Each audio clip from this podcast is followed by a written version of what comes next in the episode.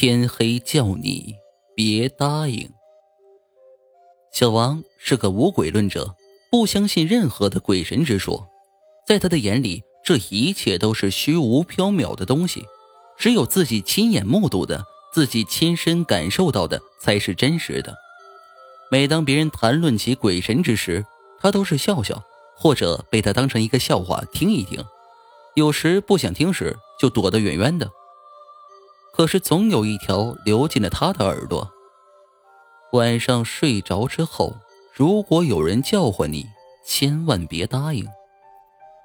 这个小王自然不会相信，因为小的时候他的父母经常这样叫唤他。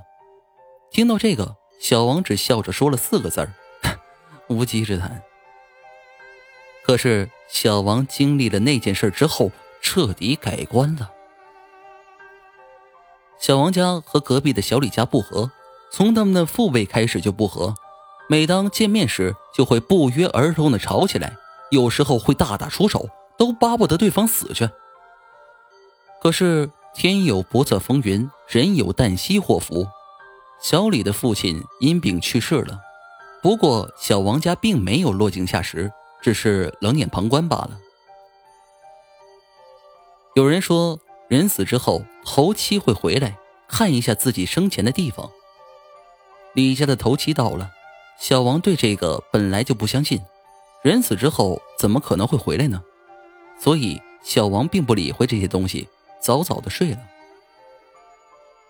凌晨的钟声轻轻敲响了，这时候的人几乎都睡熟了，而小王也睡着了，但是他是那种朦朦胧胧的睡。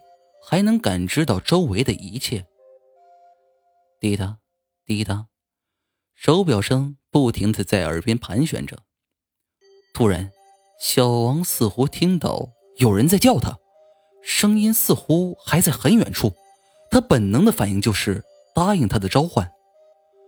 可是他没有答应出来，因为他想到有人跟他说过，如果夜里有人叫你，千万不要答应。小王心想：“等我听清楚是谁在叫我，答应也不迟。反正我是不相信这些东西的。”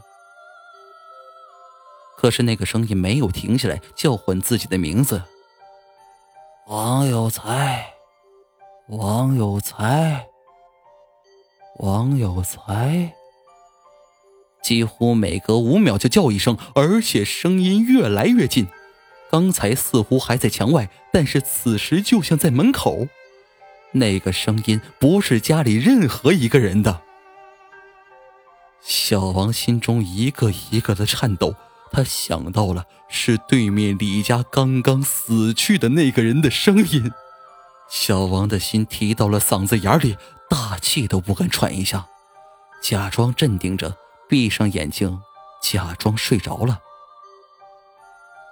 声音到了耳边，贴着小王的耳朵，唤着小王的名字：“王有才，王有才。”没错，就像是自己女朋友贴着自己耳朵说悄悄话一般。小王动也不敢动。王有才，王有才。那个声音越走越远，但嘴中还是不停的喊着小王的名字，直到渐渐消失。过了许久，小王才如释重负，但还是不敢乱动，还在假装着睡着。王有才突然又这么一声叫唤在小王的耳边，小王时刻没有放松着警惕，他也不知道为什么会来这么一下，不过。小王早就做好了准备。小王还在均匀的呼吸着，就像是真的睡着了一般。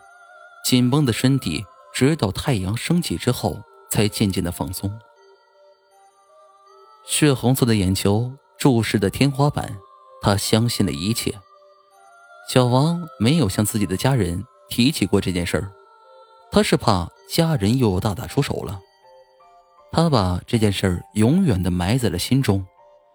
不过鬼神之说，他也彻底改观了，也时时刻刻注意着周围的人对鬼神的言论，默默的记在心中。